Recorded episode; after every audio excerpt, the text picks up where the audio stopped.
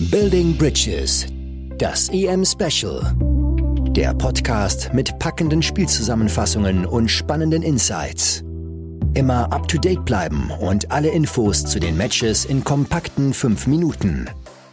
Hier ist euer Host, Sebastian Brödel. Schönen guten Morgen, ihr hört es an meiner Stimme.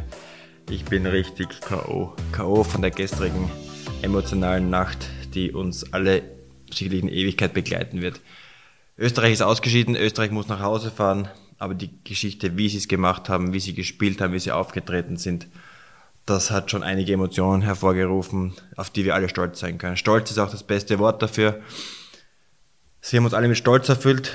Österreich hat eine unglaubliche Partie in Wembley gespielt. Was ist da passiert, dass Österreich so stark aufgetreten ist? Mit der Vorgeschichte gegen die Ukraine hervorragend gespielt zu haben, eine Basis geschaffen zu haben, was es bedeutet für Österreich zu spielen, was es bedeutet mit dieser Mannschaft, auch mit der Qualität der Einzelspieler zu spielen.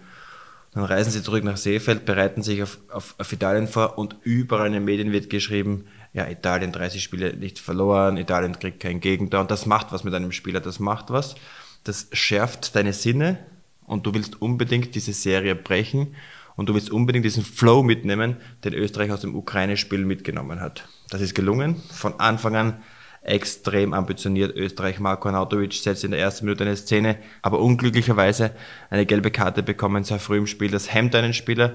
Du spielst jetzt nicht mit Handbremse, aber im Unterbewusstsein ist natürlich auch diese Geschichte von der ersten Minute vorhanden. Vielleicht hätte der Schiedsrichter Fingerspitzengefühl zeigen können, aber kein Vorwurf an den Schiedsrichter.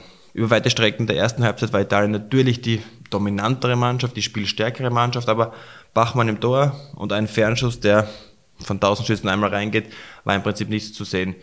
In der Halbzeit hat man sich schon gedacht, okay, da könnte was passieren. Österreich ist irgendwo im Spiel. Sie waren im Spiel und dieses Gefühl hatte man vom Fernseher. Und Österreich ist in die zweite Halbzeit gegangen.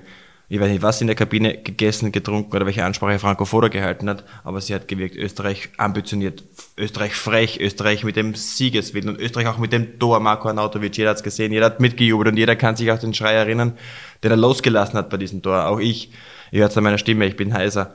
Das vermeintliche 1 zu 0 wird aberkannt durch VRR. Marko Nautovic hätte sich den kleineren Schuh anziehen müssen, hätte sich bei den Skifahrern erkundigen müssen, dass man in einem wichtigen Abfahrtsrennen auch ein, ein zwei Schuhgrößen kleiner wählt. Nichtsdestotrotz kein Vorwurf von Marco.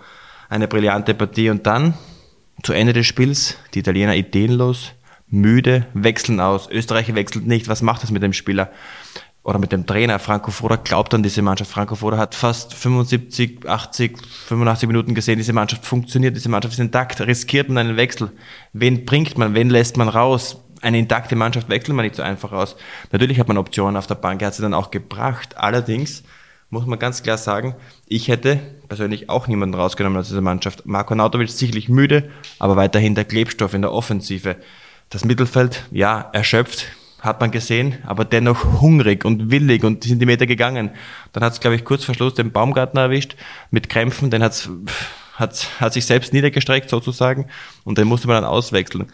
Aber Österreich hat dran geglaubt und selbst in der Verlängerung, wo Italien dann ja, mit individueller Klasse zwei Tore gemacht hat, Österreich immer dran geblieben. Die Einwechslungen haben Elan reingebracht, es hat nochmal ein Feuer reingebracht. Die Blicke der Spieler, die über 90 Minuten gespielt haben, nach dem 0 zu 2 Rückstand, waren schon sehr ernüchternd und sehr traurig anzusehen. Aber der neue Elan mit drei, vier neuen Einwechselspielern hat nochmal Energie gebracht und ein, meiner Meinung nach Traumtor von Sasa Kalajnik.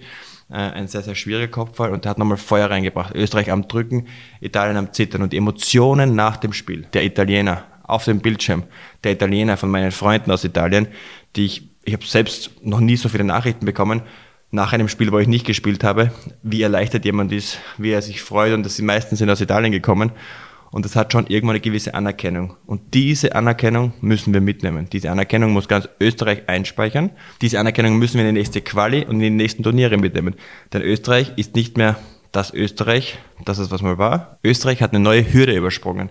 Die Hürde war sechs Punkte in der, in der Gruppe, das Achtelfinale und im Achtelfinale mit einem potenziellen EM-Titelkandidaten auf Augenhöhe gespielt und war sogar in der Lage, sie zu schlagen.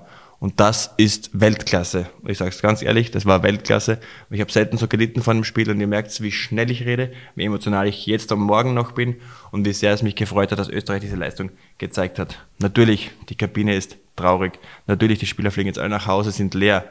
Aber ich glaube, in zwei, drei Tagen wird sie auch der Stolz erreichen im Urlaub, im wohlverdienten Urlaub. Und sie werden sich an das Turnier mit sehr, sehr guten Emotionen zurückerinnern. Auch von meiner Seite herzlichen Glückwunsch an Franco Foda, das gesamte Trainerteam, das gesamte Betreuerteam, dem gesamten ÖFB, der ganzen Mannschaft, all meinen Freunden. Herzlichen Glückwunsch zu einem sehr, sehr interessanten, spannenden Turnier. Es war nicht alles Gold, was geglänzt hat. Sicherlich die ersten zwei Spiele waren ein bisschen holprig, aber danach wurde Stück für Stück sich verbessert und Österreich hat ja auch mit dem gerade besprochenen Spiel trotz Niederlage ein Ausrufezeichen gesetzt. Im zweiten Spiel, im Vorabendspiel, schlug Dänemark Wales mit 4 zu 0.